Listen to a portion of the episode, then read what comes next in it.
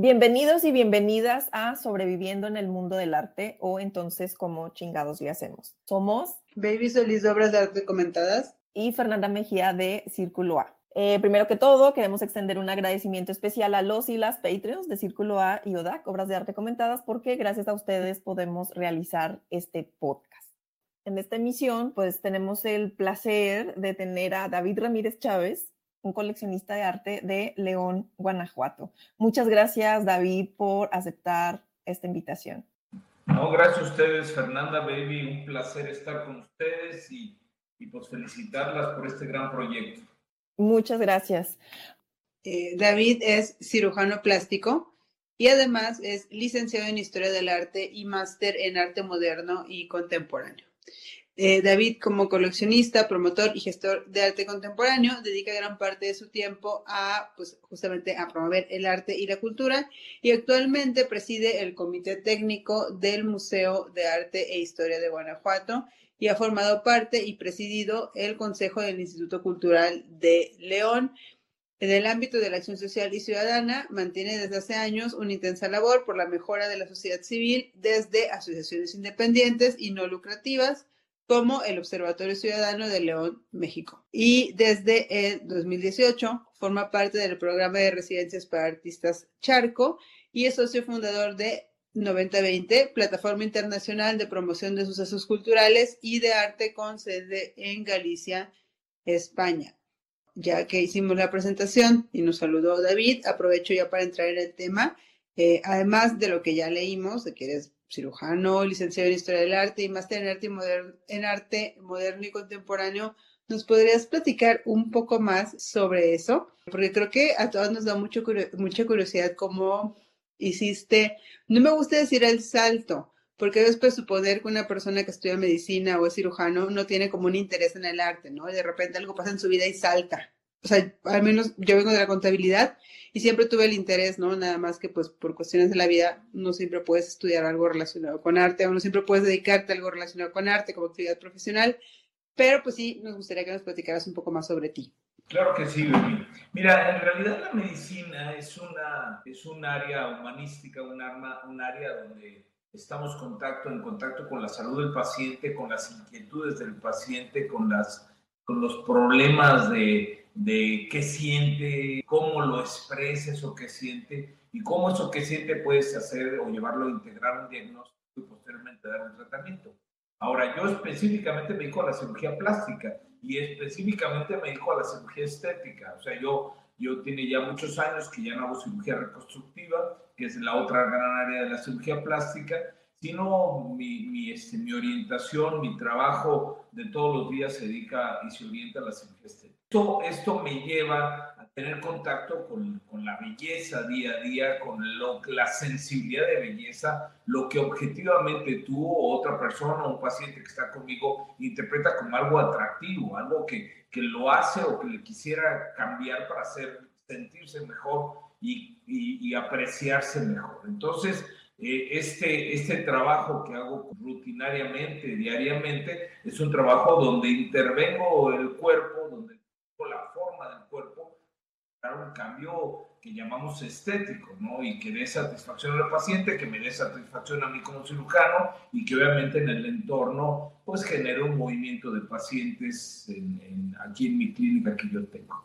Entonces, eh, no estoy tan alejado de las cuestiones plásticas, de las cuestiones estéticas. Siempre durante mi carrera y mi formación médica tuve yo esas inquietudes y bueno, pues siempre estuve estudiando, leyendo acerca de las grandes obras de arte de la humanidad. Siempre mis viajes, hoy en día, pero siempre estaban acompañados de visitas a museos. Hoy en día es obligado, siempre mis viajes son visitas a museos, visitas a edificios de interés arquitectónico y buenos lugares donde comer, fundamentalmente pensado así de que en realidad siempre pues, has estado relacionado con lo estético, ¿no? O con la, o con la estética e incluso con las humanidades, lo que mencionabas, ¿no? De la, no sé, una mejor en las personas o que se sientan más a gusto o la medicina, ¿no? Lo, lo que decías que para ti es. Y este, no sé si nos podrías platicar ahora sobre tu colección. Sobre todo aquí sí me interesaría ahondar mucho porque tu colección no está en línea, entonces no podemos verla. Entonces me gustaría que nos, eh, nos describieras así con mucho detalle cuántas obras tiene tu colección, qué artistas eh, la componen, si sientes que tiene algún este, eje rector, lo más que pudieras eh, detallar por fin. Bueno, claro que sí, baby. Mira, yo tengo ya 12, 13 años, tal vez hasta 15 años coleccionando. Eh, yo, como muchos coleccionistas, pues empecé a tiendas y a locas, empecé por un camino y ese camino me llevó a, derivar hacia, hacia, otros, hacia otro tipo de interés. Yo originalmente empecé coleccionando arte sacro, que eso sonará muy raro en este, en este entorno del arte contemporáneo, pero siempre lo coleccioné desde el punto de vista este, significativo desde el punto de vista de los mensajes que comunicaba ese tipo de, de lenguaje crítico cerrado por parte de los, para los conocedores del arte sacro y que, y que buscaba siempre educar a la gente, o sea, a la gente con ciertos símbolos, con ciertas imágenes, y que atrás de eso había una gran literatura, una gran historia, y entonces en, un cuadro plasmar toda esa historia o parte de esa historia, pero querer eh, transmitir un mensaje, siempre recurría a códigos, a códigos que no era fácil descifrar, que era más para cuestiones de expertos. Entonces eso, eso me llevó ya a un interés en la cuestión de contenidos, en las cuestiones de conceptos, en la cuestión del lenguaje, en la cuestión de, de cómo expresar algo con, con, con imágenes, no necesariamente con, con textos o. Y de ahí mi colección fue derivando del arte contemporáneo porque estudié, como ya ustedes lo mencionaron, una maestría en arte moderno y contemporáneo. Entré a este maravilloso mundo del arte contemporáneo desde la teoría y empecé a, a, incursionar en una colección que empezó con un arte muy conceptual y que sigue teniendo fundamentos muy conceptuales. A diferencia de mi trabajo, que ya lo mencioné, que es un trabajo basado en la belleza o en lo que nosotros como sociedad apreciamos como bello, mi trabajo, mi, mi búsqueda de la colección está un poco alejado de la estética o alejado de lo atractivo, de lo bello y profundiza más en las cuestiones conceptuales. ¿sí? Yo tengo, tengo, tengo, tengo algunas líneas una de las más fuertes de mi obra es, es, es las líneas de los textos. ¿sí? En los textos he explorado mucho la, las obras construidas en los años 70, poquito antes de los 70, la generación beat, toda la, el arte tipográfico, el arte, el arte correo y todas estas líneas que bueno, cuando uno es coleccionista y compra obras, pues, pues ¿para qué quieres tantos cuadros? Hoy la gente piensa que el arte son pinturas o esculturas y, y, nosotros que estamos en este mundo sabemos que el arte va mucho más allá. Pero cuando te dicen, bueno, compras pinturas, ah, qué bonito eso, pero cuando compras hojas de papel con texto, escritas a máquina, acomodadas de cierta forma, pues entras a, un, a una clasificación donde la gente dice, pues, señor, ¿qué está haciendo? ¿no? ¿Que ¿Para qué emplea ese dinero para comprar esas? Entonces, bueno, esto, esto, a mí me interesa mucho esta línea, me interesa mucho la, la línea de producción de artistas mujeres en estos periodos de los 70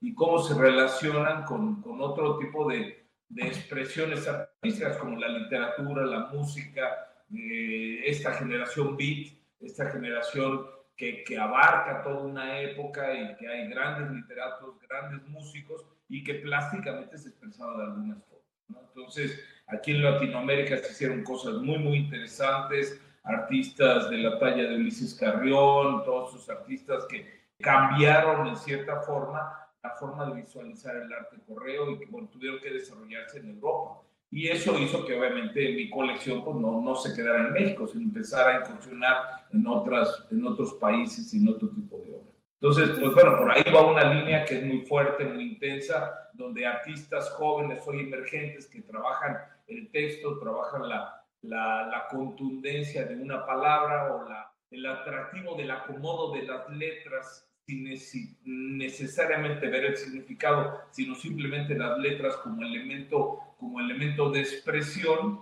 me parece a mí que para mí bueno, es, una, es una línea de colección muy interesante. Eh, esto pues sí requiere más lectura, requiere más eh, eh, conocimiento de los artistas y obviamente pues una búsqueda a veces más no tan sencilla. Y tengo acá curiosidad de, ¿esta decisión que tomaste de estudiar historia del arte viene de tu interés por el arte sacro? ¿O ahí cuando tú tomas la decisión de estudiar historia del arte ya, ya habías empezado a incursionar por los caminos del arte moderno y contemporáneo? Sí, definitivamente la, la, la licenciatura de la historia del arte me llevó a, fue una, perdón, fue una, una carrera que fue una licenciatura que fue esbozada en, en, una construcción muy tradicional de cómo ver el arte, empezando obviamente con el arte en Egipto, y llegando a Roma, al arte occidental, o sea, muy tradicional que siempre te va a llevar a la cuestión de belleza, la ruptura en las vanguardias, el arte moderno y para de contar. Ahí se acababa todo con el arte moderno. Entonces, siempre había algo trunco, faltaban muchas cosas. Cuando tienes posibilidades de viajar y llegar a Asia, llegar a, Oriente y ver lo que se construye allá, dices como que me faltó esta parte del libro, como que nadie me enseñó que existían estas expresiones. Y, y por ahí, bueno, pues entré al arte sacro, pero como siempre la cuestión significativa, siempre la cuestión de códigos, códigos no tan claros, la cuestión de, de mensajes un poco cifrados que siempre están en ese tipo de, de, arte sacro. Y bueno, pues hoy sí estoy plenamente metido en el arte contemporáneo. tengo algunas piezas muy interesantes de Escuela Mexicana de Pintura, de arte moderno mexicano, que me interesa mucho. Yo estoy convencido que una colección se construye para adelante y para atrás. No siempre hay que ver el artista que está produciendo, si no hay huecos en tu colección que tienes que ir llenando hacia atrás, encontrar artistas que faltan o artistas que son importantes y que pudieran sumarle a tu colección. Y mm, ya hablando como de, de, estos huecos que hay en la colección y que no necesariamente estás comprando como artistas que están produciendo en este momento o producciones del presente, como en qué momento te sentiste coleccionista? ¿O en qué momento te planteaste que esto que estabas haciendo era una colección? ¿Cómo fue que diste este paso hacia, hacia allá? Pues mira, este, Fernanda, cuando, cuando yo estoy convencido que cuando tú compras más allá que para cubrir las paredes de tu casa, para sentirte a gusto con una, una pieza que te, que te hace sentir que tus invitados que llegan a tu casa eh, están contentos, la ven, te preguntan y tú pasas buenos momentos frente a esa obra y lo sigues pasando al día siguiente y al día siguiente, pero cuando ya abrazas eso y tu búsqueda va más allá de tener en, las, si tienes 10 paredes, 10 piezas, pues entonces empiezas a, a, tener un orden en comprar otro tipo de obras, ¿no? Y eso es lo que empieza o inicia una colección. Es muy difícil iniciar una colección, es muy lento y los gente que ustedes han platicado, pues a veces hay errores, muchas veces hay errores para llegar a una línea de la colección. Pero hace parte como de la construcción, o sea, como de encontrar tu camino también un poco a través de las obras de arte, o sea, eh, supongo que pues que vas cambiando, ¿no? De intereses. Un poco habla también como de ti. Por eso, por eso no me quedo en una sola línea de colección. O sea, mi colección tiene esta línea que ya les mencioné, que es una de las líneas más fuertes, que tiene más obras, pero tengo obviamente otros, otros intereses. Tengo algunos intereses muy claros en la fotografía, siempre con algún lenguaje social eh, que me interesa ahí, un lenguaje político en la fotografía y de, de, reclamo, de protesta, todo esto que pudiera verse, pero a través de fotografía.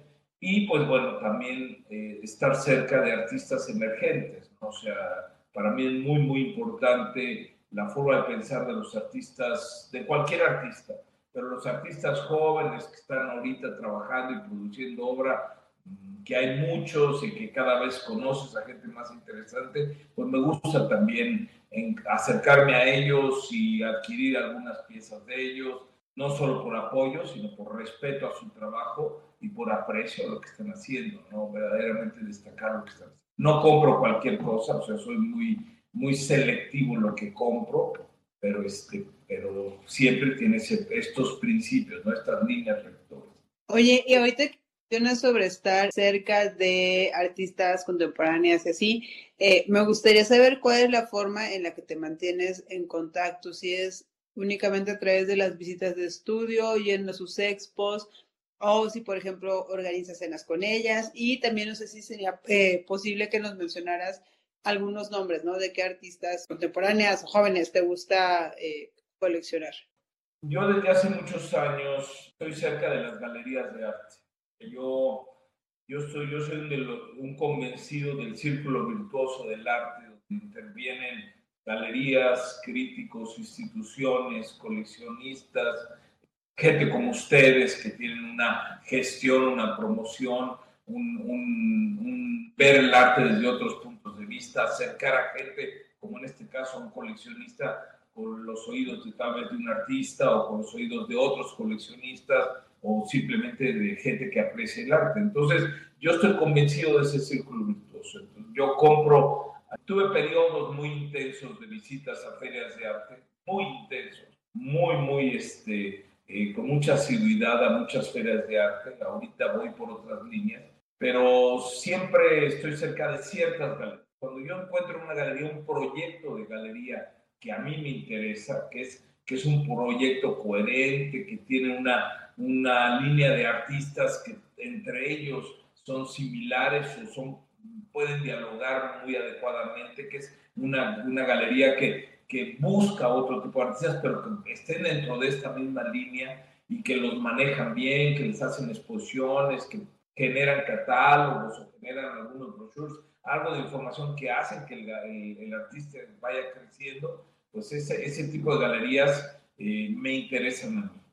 Entonces, si esa galería eh, estoy contento con ello, le compraré varios de sus artistas, logro una buena relación también comercial con ellos, porque creen en mí, yo creo en ellos, entonces tenemos formas de adquirir la obra con más facilidad que una galería que no te.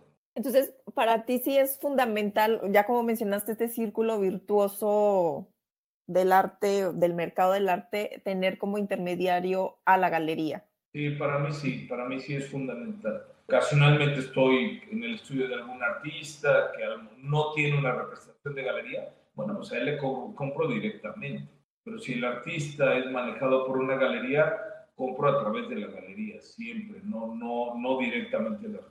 Prefiero yo hacer eso.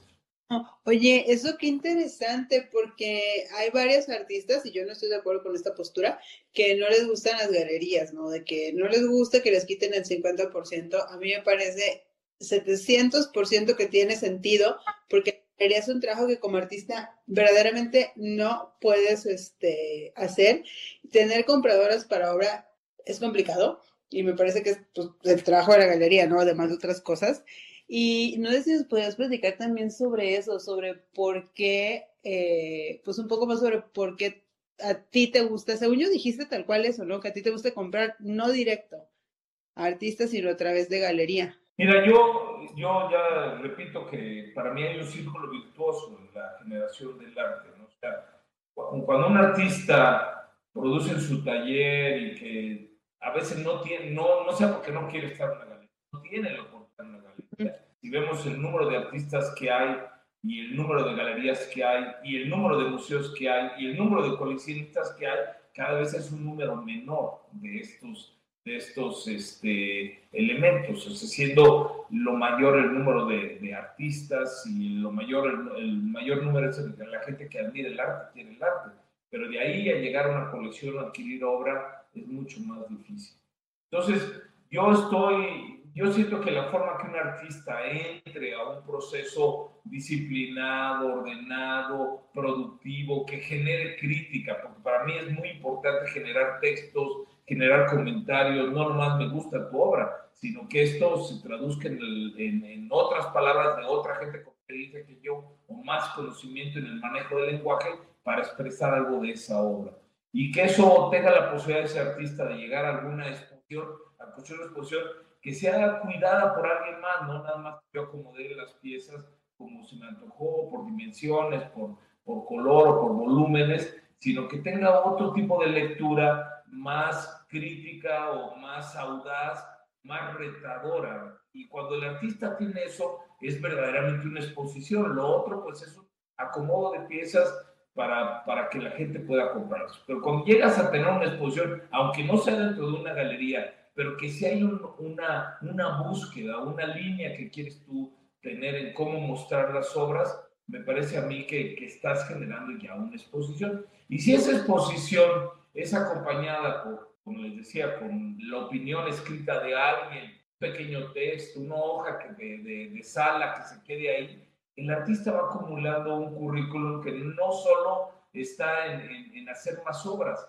sino en cómo se ven sus obras desde afuera, cómo las ve otra gente. Porque me parece que el arte siempre es producido para que alguien más lo vea, para que alguien más lo piense, para que alguien más dialogue, se o sea, comunique algo a través de ese arte. Entonces, cuando tiene el artista, entra y si entra con una galería que a lo mejor, bueno, tiene ese, ese porcentaje que tú mencionas, Baby, que puede sonar totalmente explotador, pero si atrás de eso hay una organización, un proyecto, un costo de, cómo manejar la obra, de cómo llevar al artista a diferentes ferias y todo eso, pues bueno, puede ser, yo no voy a decir está mal, cobran mucho o cobran poco, eso no es mi labor, ¿no? Y aquí la cuestión es, es que el artista se va construyendo junto con otra, junto con una junto con una galería y junto con una serie de elementos de opinión, va a construir una verdadera carrera. Y si después de eso llega a una institución, a una institución donde la obra empieza a ser más pública, donde llega una gente de la calle, entra a un espacio museístico y ve unas piezas que, que, que, están ahí por, por, cierto camino andado, me parece que, que la carrera empieza a ser muy fructífera. Yo conozco grandes artistas, grandes artistas, artistas excepcionales que todo lo venden en su taller, que nunca estarán en una galería, que nunca estarán en un en un museo importante, que nunca estarán en en una mercado así pero que venden todo, que venden todo y pues bueno, son felices porque tienen un gran mercado, pero me parece que el arte necesita más cosas, no solo eh, produzco y vendo, produzco y vendo, una ley de mercado, pero que puede quedarse para otro tipo de productos. El arte necesita moverse de otras formas, ser visto desde otros ojos, ser opinado desde otras voces y, ser acomodado en espacios diferentes, no nomás el taller del artista. Sí, totalmente de acuerdo.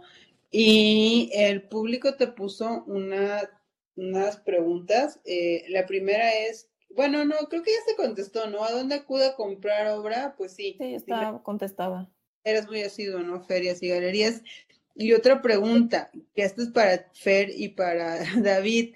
Eh, ¿cómo se conocieron? Porque alguien pregunta, este, que cómo encontramos eh, en el podcast a coleccionistas, porque creo que ya, te hemos platicado que eres nuestro cuarto invitado, que hemos tenido a, más invitados no con anterioridad, y pues sí, David y Fer, este, pues, ¿cómo se conocieron? Porque aquí el vínculo lo hiciste tú, Fer.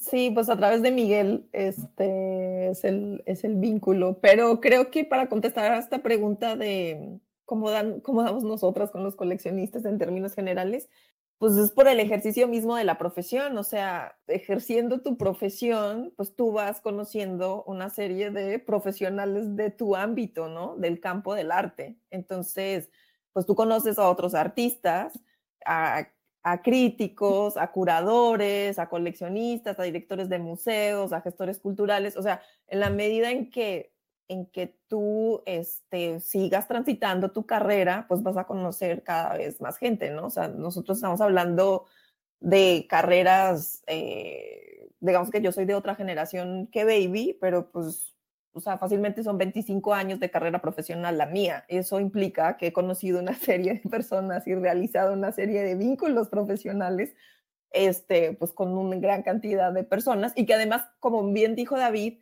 de alguna manera todos crecemos juntos, todos nos vamos armando nuestra profesión juntos, mm, de alguna manera, ¿no? O sea, como eh, es un artista emergente que está trabajando con un curador independiente emergente también y pues bueno, ahí van construyendo también esas lecturas, ¿no? O sea, no es como que sí hay obviamente relaciones intergeneracionales, pero hacemos nuestra carrera juntos, ¿no? O sea, como que no es, no es una carrera en solitario, aunque estamos hablando como de los artistas a título individual, las carreras de los artistas no se construyen en solitario. Pero bueno, el programa es más bien sobre David, que es el invitado, que sobre nosotras.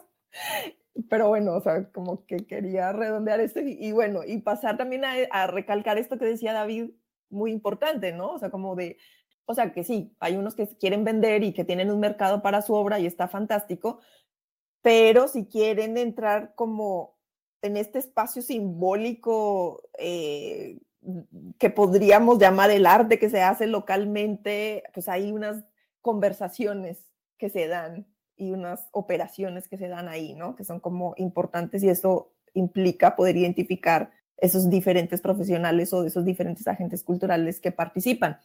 Sí, mira, yo, o sea, coincido con esto último que acabas de decir, ¿no? Es una eh, profesionalización, no solo de un gusto, sino de un quehacer. Mira, yo, yo ya este, no, no confío en el artista inspiracional. O sea, yo no creo en ese tipo de artista, que se le llega una musa, eh, una hada eh, o una gran idea una y hace una gran obra al día siguiente, ¿me entiendes? Yo, el trabajo del artista y el que admiro yo más es el trabajo disciplinado, disciplinado, constante, eh, progresivo, que va avanzando, que va ordenando sus ideas cada vez mejor y comunica mejor lo que a través de su obra quiere transmitir. Esto es un proceso. Y lo mismo que hacer medicina y estudiar cirugía plástica y yo ponerme a hacer una cirugía de nariz, es un proceso que lleva años de, conocimiento y de, de suma de, de, elementos técnicos, estéticos, sensibles para poder hacer el cambio. Y un artista, y obviamente yo no soy un artista, pero un artista que es el que sí admiro yo, el que quiero estar cerca y que estoy cada vez más cerca de ellos, es este, este que trabaja ordenadamente, disciplinadamente, que tú lo oyes platicar de su obra y, y, lo que tú ves o tu primera impresión de la obra empieza a cambiar con diálogo con el artista. Entonces, eso me parece a mí que es fundamental. No es inspiracional, es transpiracional. O sea, hay un gran trabajo atrás de muchos de los proyectos artísticos a los que yo me acerco y los grandes artistas jóvenes que están produciendo. Hay mucho esfuerzo atrás de eso.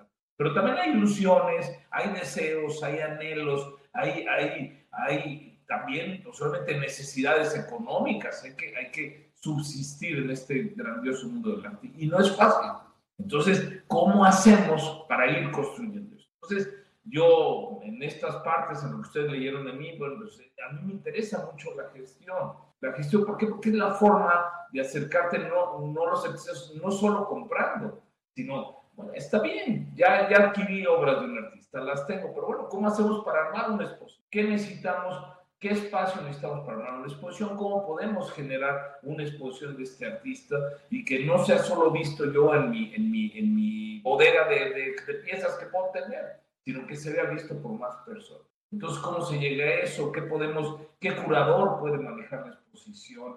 ¿Qué artista, qué, qué, este, qué texto puede subirse? Pero antes de eso, antes de eso, lo más importante es cómo arma un portafolio un artista. Que eso es fundamental. O sea, eh, el tener 10 obras hechas o 100 o 1000 obras hechas, un portafolio tiene una intencionalidad de cómo yo quiero que los demás conozcan mi obra. Y no necesariamente mi nombre, sino viendo mi portafolio.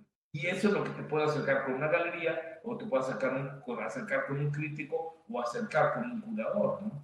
Entonces, me parece que esa es, ese es una gran labor que hacen teóricos como, como ustedes dos, que yo conozco otros que se acercan a grupos de artistas jóvenes para ver portafolios, para empezar a conocer cómo están comunicados esos artistas a través de un portafolio, lo que hacen de obra y lo que piensan acerca de obra. Entonces, es, es es algo que se sale un poquito del, del atelier romántico, academicista del siglo XIX, donde era, era el ajenjo y era el, el opio y era esta, estos humos ahí que la musa se llenaban de musa y salían grandes obras eh, de, de, óleo y esos olores. Pero no, hoy el artista es un artista más de oficina, de taller, un artista ordenado de computadora que va teniendo sus datos, que consulta lo que están haciendo otros artistas como él en otras partes del mundo y empieza a construir una forma muy diferente que antes. Y eso nos lleva a un portafolio y un portafolio nos puede llevar allá a un contacto tal vez con alguna galería o a generar alguna exposición. Retomando tu interés por la gestión cultural, Cuéntanos un poco cómo es tu labor en el, en el consejo como miembro del Consejo del Instituto Cultural de León y del Comité Técnico del Museo de Arte. Mira, son dos espacios muy interesantes, son muy, muy interesantes. El Museo de Arte e Historia de Guanajuato cumple, cumple 15 años este año. Es, estamos en, en, en celebrando su aniversario. Pero yo estoy seguro que casi te puedo apostar que no lo conoces. O sea, no has tenido tú y no conoces este espacio. Entonces, ¿de quién es el error? El error no es tuyo, el error es nuestro, el error es del museo que no ha sabido comunicar hacia afuera que es un museo muy importante. Entonces, aquí yo entro al, nadie me paga, este es un consejo ciudadano, entro hace, hace dos años, pero con las miras de ser un museo contemporáneo, de arte contemporáneo, que las lecturas no, no se puede drásticamente cambiar de un museo finisecular, de romántico, de cuadritos en todas las paredes, muy bonitos, grandes exposiciones que ha habido, grandes artistas que han transitado en todos estos años, pero, pero con una intención, una intención de un museo, un museo de academia, un museo tradicional. Y entonces, bueno, a mi interés ahora es hacerlo un museo que empiece a tener lecturas. Tuvimos, o sea, pude tener la oportunidad de empujar yo, porque no había director del museo, empecé a hacer, generamos una exposición, llevamos la exposición de Jan Hendrix que estuvo en el MUAC, la trajimos aquí, Cuauhtémoc Medina ya nos está curando varios proyectos, o sea, el museo hoy en día está en boca de museo que hoy empieza a verse, está Marcela Armas ahorita con nosotros, entonces estamos, estamos eh, generando cada vez eh, o, o sea, exposiciones de artistas contemporáneos muy interesantes. El museo eh, arquitectónicamente es un espacio increíble. Nosotros tenemos más metros de que el marco de Monterrey. Entonces, con eso te debes dar idea de la dimensión del espacio. Y nosotros formamos parte de un conjunto que se llama Fórum Cultural, donde tenemos el espacio del museo, tenemos un espacio universitario, una biblioteca que está firmada por Pei. Pei el, arquitecto Jan Pei que tú lo ubicas perfectamente, uno de los grandes arquitectos del mundo. Su papá fue el que hizo la pirámide del, del Louvre y este es despacho que ahora maneja el hijo Pei es uno de los despachos más conocidos. Nosotros tenemos la biblioteca firmada por él y tenemos un teatro, teatro que es el, teatro, el primer teatro de ópera construido después de Bellas Artes, que lo inauguramos en el año 2000.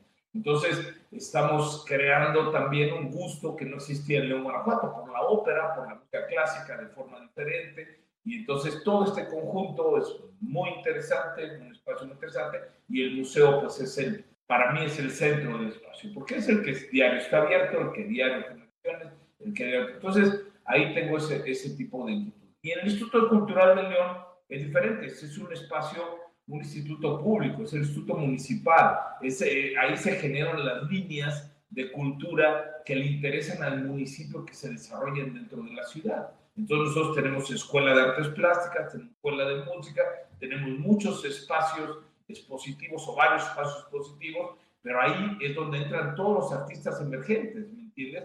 Ahí es donde generamos exposiciones, buscamos que salgan portafolios, buscamos eh, hacer talleres, llevar un artista eh, que, tenga ya una trayectoria, una carrera, llevarlo para que empiece a, generar inquietudes en los jóvenes que están formándose como artistas, ¿me entiendes?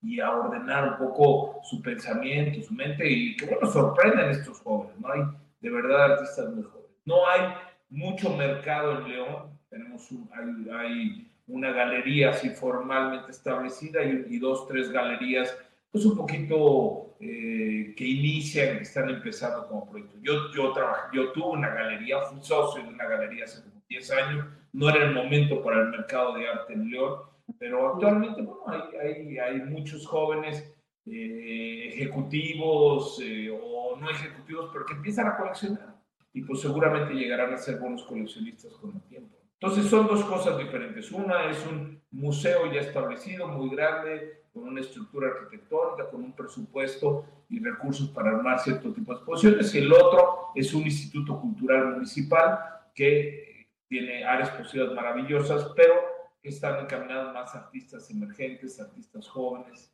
artistas, este, o combinar un artista joven con artistas ya de, trayectoria media o, o este, ya de trayectoria muy avanzada para poder este, pues, generar exposiciones muy interesantes.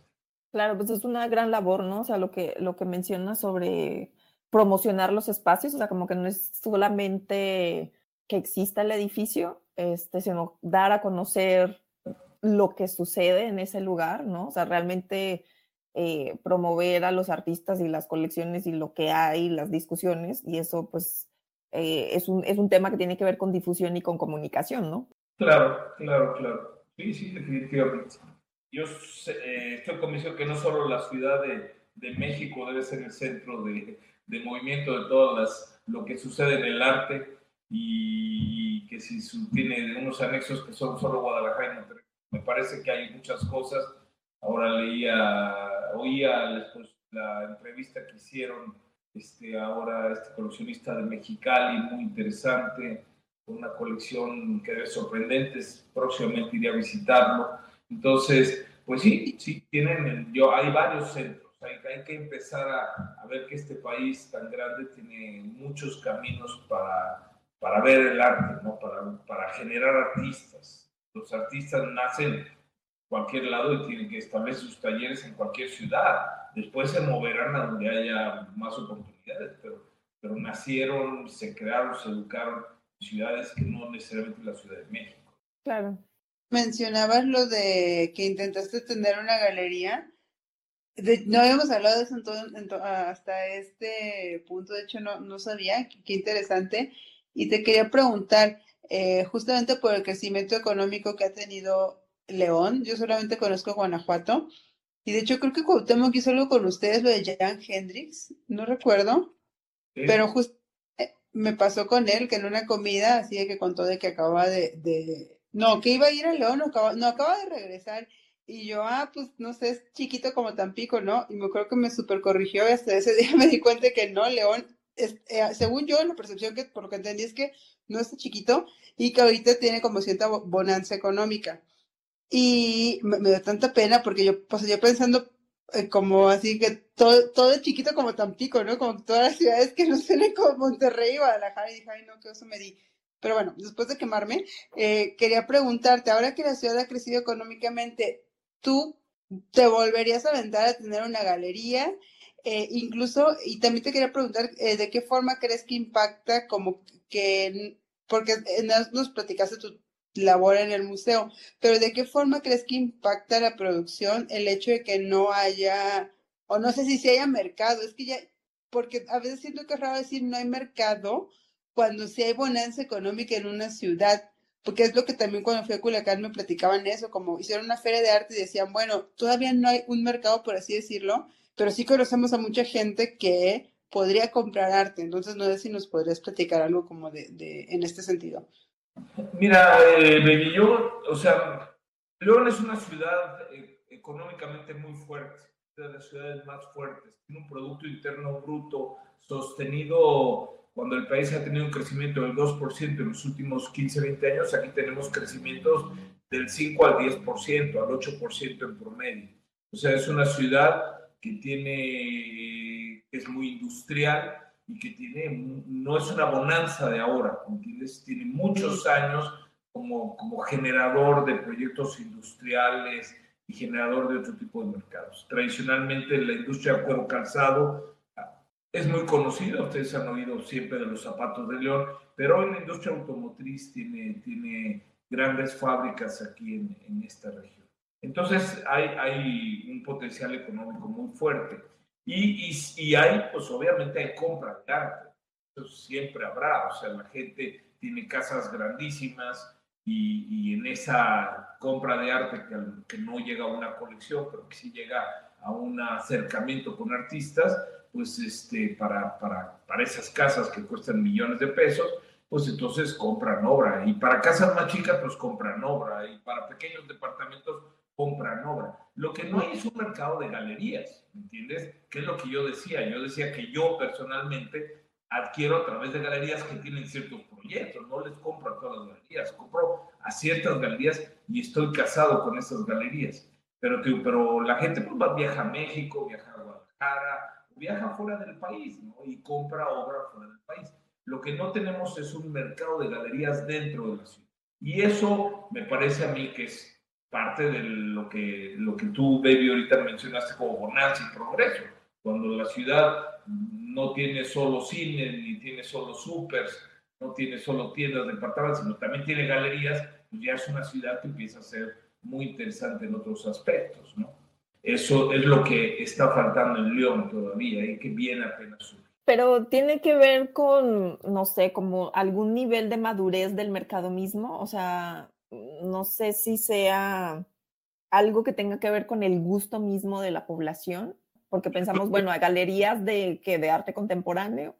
Qué difícil, difícil pregunta, Fernanda. No, no sabría darte una. Yo, yo sí creo que aquí en el Instituto de la Cultura porque yo he estado ahí y porque he estado cerca de mucha gente que ha estado en su cultura, se ha hecho una labor de muchos años, de muchos años para aprender a ver arte contemporáneo, de muchos años, eh, con pequeñas galerías, con pequeñas áreas de exhibición o con áreas de exhibición cada vez más grandes, muy, muy, muy este, estéticamente muy agradables.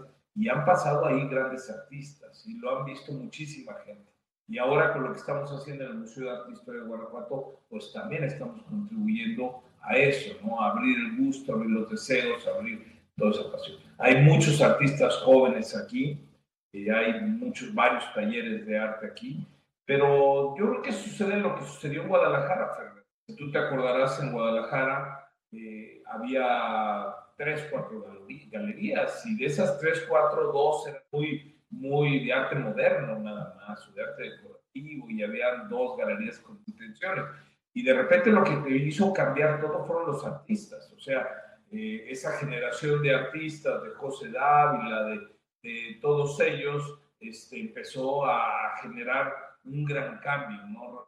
Méndez Blay y todos, todos los artistas ahora, ahora, ahora con, con estos artistas que llegan de ciudades cercanas, pues bueno, hay un, un, gran cambio, ¿no? un gran cambio en, la, en el panorama que hay en, que hay en, Guadalajara. ¿no?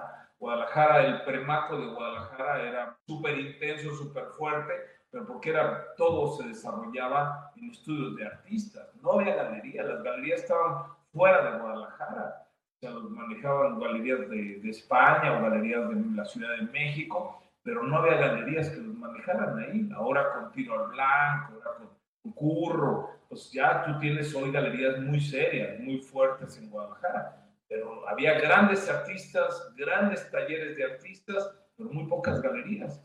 Y pues yo pienso que aquí en León está pasando eso, se está viendo grandes artistas, muchos jóvenes haciendo arte, muchos jóvenes que están creciendo dentro de su, el orden de sus estudios, y bueno, va a llegar el momento que surgirán las galerías aquí. Y bueno, como llegando al lugar de los consejos, o sea, ¿qué, ¿qué, le aconsejarías a alguien que quiere conformar una colección de arte?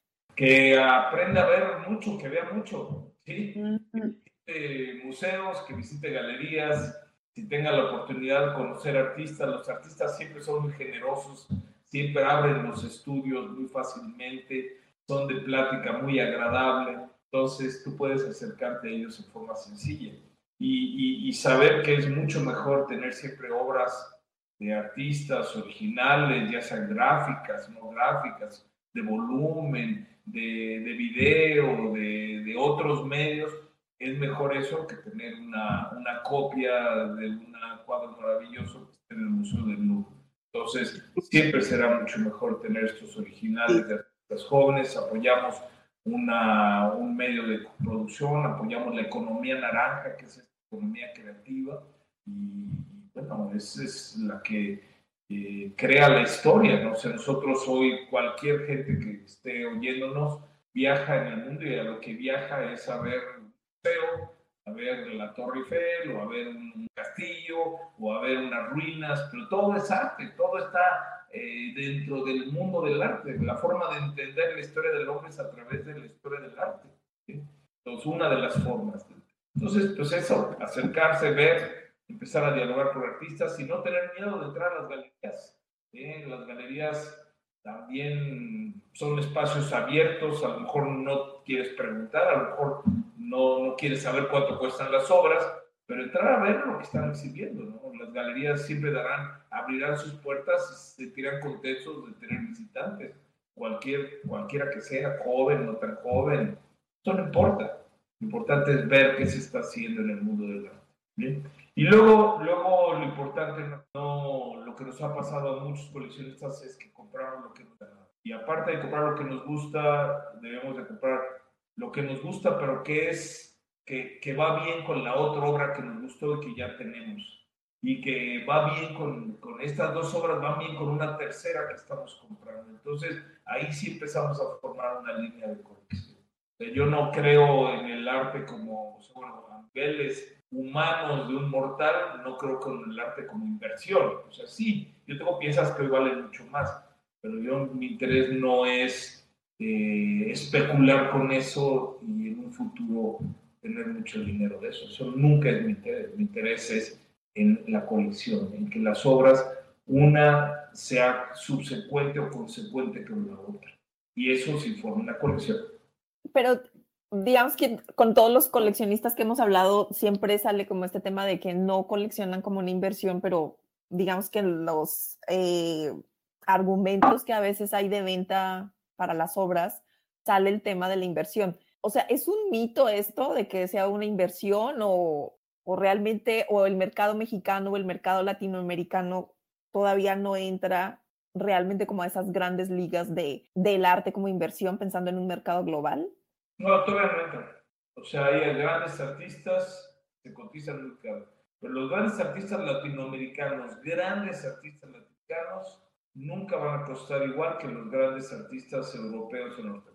Con carreras similares, con exposiciones en museos similares, fuera del, en los mejores museos del mundo, con bienal, representaciones en las bienales, en Venecia, en Shanghai, en, en Sao Paulo las bienales grandes del mundo que han estado el mismo artista europeo, norteamericano y latinoamericano, latinoamericano inadecuadamente, tristemente, o, no sé por qué, pero no cuesta igual, no se vende igual. Yo tengo amigos galeristas que tienen su galería en Berlín o tienen su galería en España y, y la obra que ellos venden de artistas de misma carrera vale a lo mejor 5 o 10 veces más el del europeo el del latinoamericano, que puede valer muy cara. ¿eh? De todos modos, ya estamos hablando de obras de cientos de miles de dólares. Acá Miguel pregunta, Miguel está preguntando, ¿le abona o resta al ecosistema del arte comprar por inversión y especular con las obras? Le resta. Le, resta. Porque no, o sea, vas a dejar de, vas a comprar menos, o vas a comprar orientado y vas a comprar como una acción de una empresa que si yo compro ahora de Iberdrola y que resulta que porque le venden las plantas aquí subió el valor de la acción, pero estás especulando en eso, o compro criptomonedas y sé que van a subir, pero en el arte no, en el arte, en el arte debes de comprar por otro tipo de emociones, por otro tipo de, de, de, interés, por otro tipo de conocimiento con el artista. Yo he comprado obra porque platico con el artista y el artista eh, no, no, no está intentando venderme, está intentando comunicar qué es su obra y acabo comprando esa obra. Entonces, para mí eso es lo más importante. Entonces, si el especular va a restar, ¿por qué? Porque te vas a decepcionar. Tú crees que compraste algo en, por poner algo en 100 mil pesos y, 10 mil dólares, 5 mil dólares, 100 mil pesos, 5 mil dólares, y crees que si lo guardas en un cajón o en un ropero, a los 10 años vas a tener el triple, pues no, eso no es cierto, no, es así. Pero así compra las grandes colecciones, o sea, las grandes instituciones. En eso sí pueden comprar así. Pero un coleccionista no debe comprar eso. Debe comprar por otro tipo de interés. La motivación es otra. Y pues teníamos la del consejo de qué le aconsejas a los artistas jóvenes este, que le pudiera dar, pero creo que también ampliamente ya se contestó esa pregunta. Sobre Charco, sienten que ya hablamos. Es que yo me salí un, no me saco un ratito y dije, ¿habrán hablado sobre Charco? no, de Charco no hemos hablado. También es importante, eh, David, ¿nos podrías platicar sobre... Eh... Mira, esto, baby, esto tiene relación con, la, con lo que estaba mencionando Fernanda. ¿Qué aconsejas a los artistas? O sea, cuando tú, un artista, sale de su contexto y produce fuera de, de, de, de su área donde creció, donde se desarrolló, donde tiene eh, pues una serie de, dudas de dudas, eh, que quiere manifestar a través o resolver a través del lenguaje del arte, si tú se sales de contexto y te vas a producir eh, tu trabajo en, en, otro país o en otra ciudad, lejos de donde tú vives, empiezas a, generar eh, una obra diferente y empiezas a, madurar como Todos los proyectos de residencia son fundamentales. ¿sí? Me parece a mí que hoy en día muchos artistas se mueven a través de las residencias. Hoy las residencias son parte del currículum de los artistas. O sea, hace años el, el, currículum de un artista se construía en base al número de exposiciones que tenías en espacios, ciertos tipos de museos. Después el currículum se construyó o se sigue construyendo a través de en qué colecciones está tu obra. Y, ahora, como parte de, esa, de ese currículum o de esa historia del artista, están las residencias donde estás eh, transitando y donde puedes producir una obra fuera de contexto. Entonces, eh, Charco inicia primero con un proyecto que hacemos en el Valle de Guadalupe para generar un, un proyecto escultórico en base a residencias ahí en el valle y, generamos un proyecto muy interesante. Tania Candiani trabajó una pieza, Pia Camilo otra pieza y Claudia Fernández. Tuvimos un, un gran proyecto ahí y luego el proyecto eh, yo quería hacerlo en otra ciudad, veía que León, lo que usted decía, pues sí, que, ¿dónde es León? Chiquito, es como Tampico, no sé qué. Dijeron así, no, o sea, entonces dije, no, bueno, vamos a hacer una residencia aquí en León. Tengo un departamento que solo se usa para, para visita de artistas y, como los apoyos era más fácil conseguirlos en Europa, los artistas que han venido han sido siempre Europa. Y como te mencionaba Fernando hace, hace, al inicio del programa, ya tuvimos intercambios, estuvo Fritzia Elisa fuera y María. Entonces, seguimos con estos proyectos. No es sencillo porque necesitamos apoyos, necesitamos generar pues, coincidencias, tanto de algún gobierno, de alguna institución que nos apoye para tener la residencia. Pero ahí vamos, ahí vamos, va muy bien.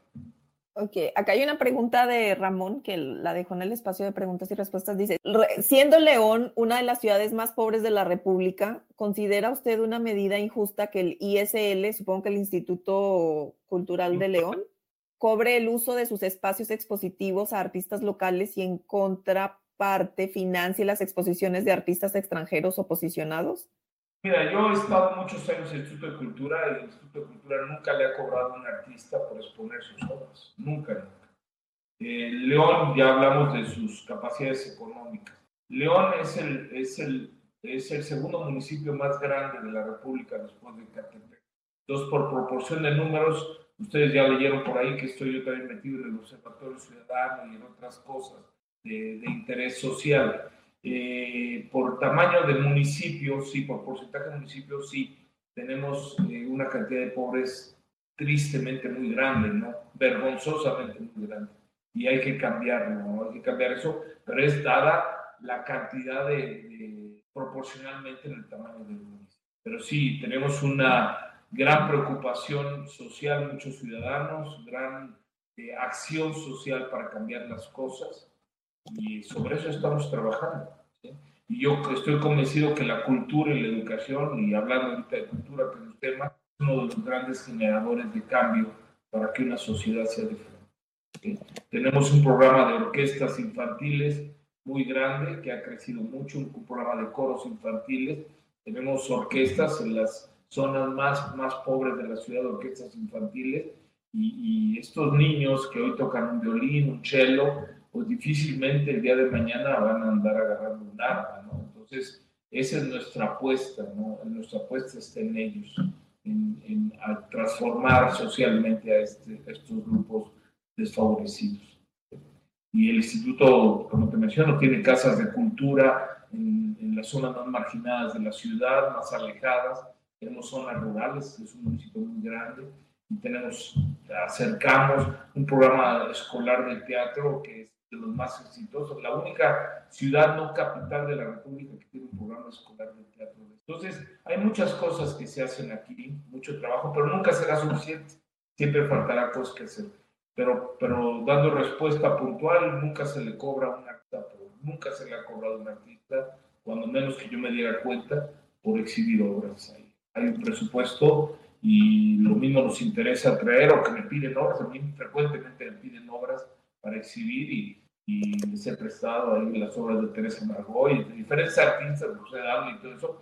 Y bueno, eso no, no hay ningún costo y si no los convenzo ellos prestan obras y, y, van a tener, vamos a tener obra de esa dimensión y de esa categoría, junto con la de un joven artista que está formándose en este, en este mundo de la... Pues, eh, pues muchísimas gracias, David. Podríamos concluir en este punto, ¿sí, baby? ¿O quieres comentar algo? No, nada más agradecerte, David, por haber estado. Y este me dijo Rodrigo de Tiro al Blanco que creo que tú estabas en la inauguración de Fritz y yo también estaba, pero no sabía que estábamos al mismo tiempo en el mismo lugar en Guadalajara. ¿Te acuerdas de la inauguración de Fritz? Sí, sí, me acuerdo. Y el proyecto se generó justo, justo por la residencia. Sí, no, no, fíjate qué lástima, baby. No, no ahí nos cruzamos, pero sí, yo estaba ahí en Guadalajara cuando fue esa inauguración. Sí, también yo andaba ahí. me dijo, sí, me dijo Rodrigo Hernández ahorita yo, ah, pero pues nada más agradecerte, David. Estuvo muy chido y espero que en algún punto, yo soy obsesionada con eso, perdón, me dedico a la divulgación. Ojalá se publique en algún momento tu colección, al menos de manera virtual. Estaría muy chido, estaría muy chido porque mmm, pues eh, muchas de las grandes obras en, a lo largo de la historia del arte pues no están ni siquiera en los museos, ¿no? Están en, en, en las colecciones de que... Tiene razón, es una obligación que tenemos que tener lo vamos a hacer. Y quiero extenderles una invitación a las dos, Fernanda, y a la gente que nos esté escuchando, a ver si podemos organizar un, un viaje a que vengan a León. Vamos ahí con, este, eh, con Chava ahí a Calosa, vienen aquí, conocen los espacios y armamos un, un tourcito interesante y que concluya aquí con, en el museo, que vean nuestros espacios positivos. ¿sí? Él dice, sí es importante conocer el contenido de las colecciones. Gracias por compartir. Saludos. Pues sí, muchísimas gracias David por compartirnos tu experiencia, tus puntos de vista. Pues les invitamos a que sigan el perfil de Círculo A en Crowdcast para las sesiones en vivo y los perfiles que tenemos del podcast Sobreviviendo en el Mundo del Arte en Spotify, Apple Podcast, Google Podcast, donde pueden acceder libremente un mes después de estas grabaciones que nosotros hacemos. Eh, si quieren conocer más del proyecto Charco, en Instagram lo encuentran con arroba esto es Charco y ahí también está la página web. Nosotros desde Círculo A queremos darle el agradecimiento especial a nuestro Patreon consentido Gabriel Sánchez Viveros y pues nos pueden seguir en nuestros perfiles de Facebook, Círculo A, Instagram, Círculo A, las redes de ODAC, baby. Son obras de arte comentadas en Twitter, Instagram, Facebook y TikTok. Muy bien, y pues gracias a todos ustedes, todas ustedes, Patreons, tanto de Círculo A como de Obras de Arte Comentadas, pues podemos hacer estos episodios de acceso libre a través de las plataformas de streaming.